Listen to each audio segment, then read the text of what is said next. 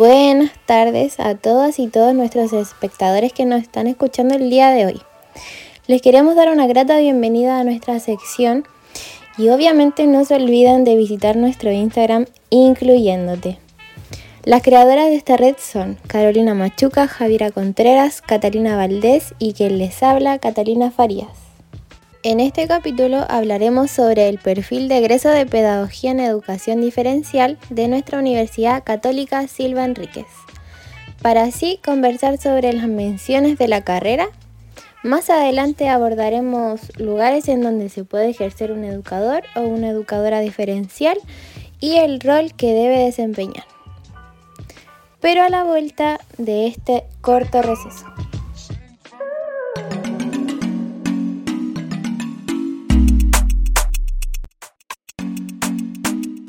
Ya estamos de vuelta.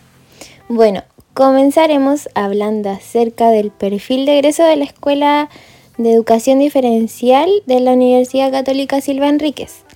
Pero, ¿de qué trata el perfil de egreso? Eh, bueno, el perfil de egreso son las capacidades y habilidades que debe haber adquirido el estudiante al, final, al finalizar la titulación y la persona que egresa de la Universidad Católica Silva Enríquez comprende la diversidad desde un enfoque inclusivo. Eso quiere decir que favorece la igualdad de oportunidades, proporciona una educación personalizada, fomentando la participación, la solidaridad y cooperación entre los estudiantes, mejorando la calidad de enseñanza y la eficacia del sistema educativo. Hablemos de las menciones. Para comenzar, existen dos menciones en las que un educador o educadora diferencial se puede especializar. La primera trata sobre dificultad de aprendizaje. ¿Alguna se atrevería a explicar esta mención? Sí, de hecho, cito según la misma universidad. Los y las egresados con la mención de dificultad de aprendizaje apoyan, diseñan y acompañan procesos de aprendizaje en especial habilidades de lectura, escritura y matemática. Por otro lado está la mención en discapacidad intelectual, la que dice lo siguiente. Los y las egresadas con la mención discapacidad intelectual acompañan procesos de aprendizaje, diseñan e implementan perfiles de apoyo dando respuestas centradas en la persona. Si bien estas menciones dividen a los y las estudiantes entre sus preferencias. Esto no quiere decir que al elegir una mención se olvide la otra, ya que siguen habiendo actividades curriculares en común.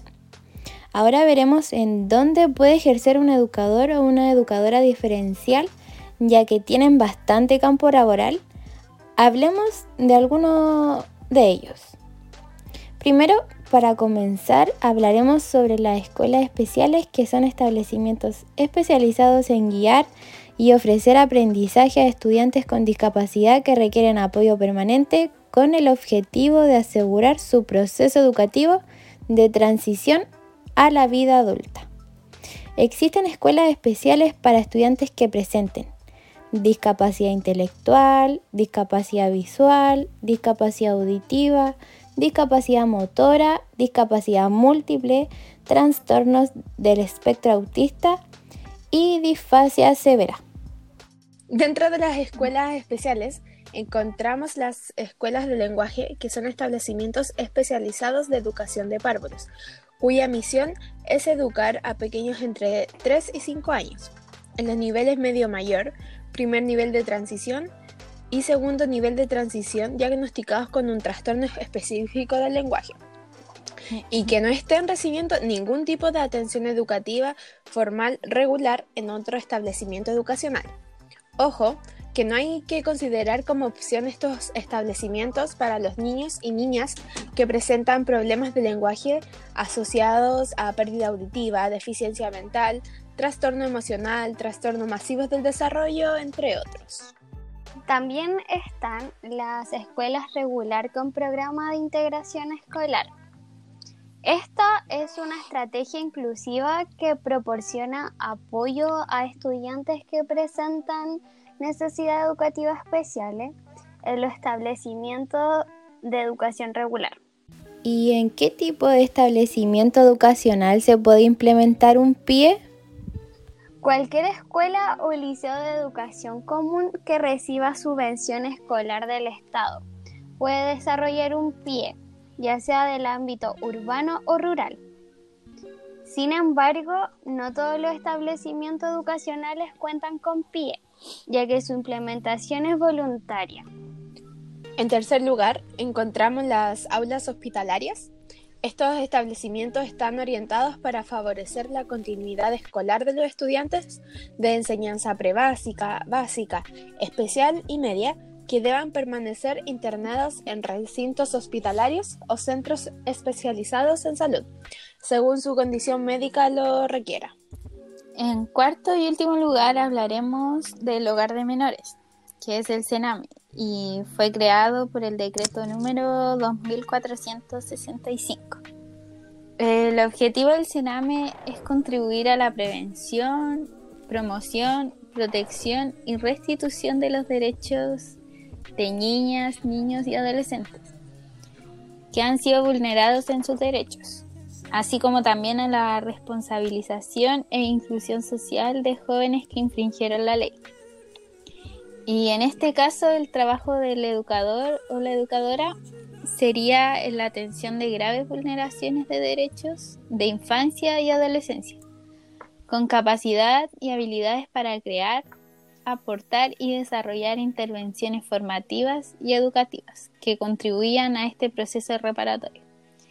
Es un trabajo más bien colaborativo.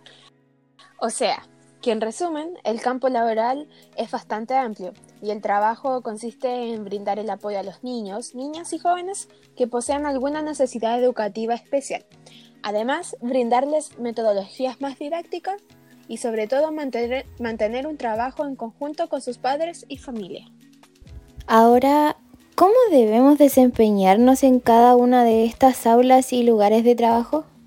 Em, primeramente, un educador, educadora diferencial debe tener competencias para poder dar respuesta a personas que enfrentan barreras de aprendizaje y de participación proporcionando el derecho a la educación e igualdad de oportunidades. Además, es importante que el educador educadora diferencial debe garantizar pleno acceso, permanencia y egreso al sistema educativo, transitando hacia una vida adulta plena y digna. Así es, y siempre con el objetivo de seguir aportando en la inclusión y además en el progreso de cada uno de nuestros estudiantes. Aquí se está relacionando con la importancia del compromiso que tiene el egresado en lo laboral y en su quehacer para potenciar el desarrollo de los estudiantes. Es primordial trabajar con empatía, calidez, amor a lo que uno está realizando y amor a los estudiantes para poder lograr un mejor desempeño en las y los jóvenes. De este modo llegar a ser un buen profesional que tenga la capacidad de comunicarse y de expresarse efectivamente con los estudiantes, familias y otros profesionales. Como también un egresado de la Universidad Católica Silva Enrique se destaca por sus valores y actitudes, con una mirada humana y profesional. Esto quiere decir que a cada egresado de esta carrera se le inculcan las normas que debe regir para poder llegar a ser un buen profesional se le enseñan valores y creencias, además de practicar la tolerancia entre personas y principalmente fomentar el respeto. Entonces, ¿cuál sería el rol de un educador diferencial? Em, el rol del educador o educadora diferencial consiste en acciones que realizan para dar respuesta a los requerimientos de niños, niñas y jóvenes con necesidades educativas especiales ya sean permanentes o transitorias. Además, debe detectar tempranamente las barreras de aprendizaje que pueda tener el estudiante para así dar una respuesta efectiva. Igual es importante mencionar que el rol comenzó a cambiar desde que se implementó el decreto 170, que fija las normas para determinar qué alumnos con necesidades educativas especiales serán beneficiarios de subvenciones para educación especial. Sí, Este cambio tiene tres puntos. En primer lugar, el educador educadora diferencial se convierte en asesor pedagógico, trabajando con el profesor de aula distintas estrategias para diversificar la enseñanza. En segundo lugar, también trabaja colaborativamente, coordinando las distintas acciones para enfrentar esas necesidades educativas. Y en tercer lugar, tiene el rol de sensibilizar a la comunidad en la atención a la diversidad. Para recapitular e ir finalizando este capítulo, el egresado de Pedagogía en Educación Diferencial tiene muchas ventajas en cuanto al campo laboral, ya que existen diversas partes en las que puede ejercer esta profesión. Por otro lado, para poder llegar a ser un buen educador o educadora diferencial, es importante llevar a cabo aspectos como el trabajo en ámbito familiar, como por ejemplo dar información correspondiente a la familia del estudiante. Se debe saber trabajar en conjunto con el apoyo de otros profesionales para el mejor rendimiento del estudiante. Un educador diferencial debe saber atender las necesidades del estudiante y adaptarse a cada una de las capacidades que tenga. Finalmente, para dedicarte a una carrera de educación, debes ser una persona empática, trabajar en equipo, ser una persona cálida y paciente y de suma importancia ser comprometido con lo que haces para poder cumplir el derecho a la educación de todas las personas con necesidades educativas especiales, garantizando el acceso al sistema educativo como cualquier otro niño, niña, joven o adulto. Y bueno, así hemos finalizado el día de hoy. No te olvides de visitar nuestra página de Instagram, incluyéndote hasta un nuevo capítulo. Gracias por escucharnos. Adiós.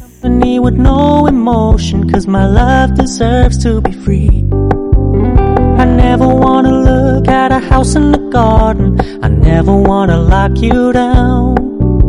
I know you're